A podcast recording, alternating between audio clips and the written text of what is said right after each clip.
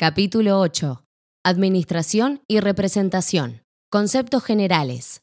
La sociedad es una persona jurídica, no física. Es por ello que necesita de órganos que la administren y que la representen frente a terceros. En primer lugar, debemos distinguir entre administración y representación.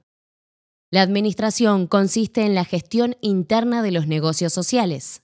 Los administradores suelen llevar a cabo las siguientes tareas realizar balances e inventarios, planificar la operatividad de la empresa para obtener mayores beneficios con menores recursos, supervisar la producción de bienes y servicios, decidir los negocios que la sociedad hará con terceros, convocar asambleas de socios, etc.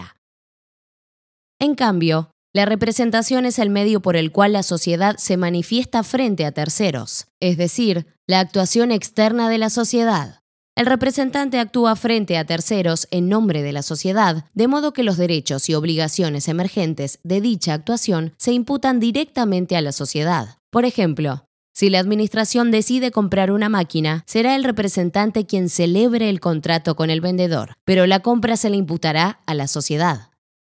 Sin embargo, suele suceder que tanto la administración como la representación de la sociedad recaigan en la misma o mismas personas físicas, excepto en las sociedades anónimas, como veremos más adelante.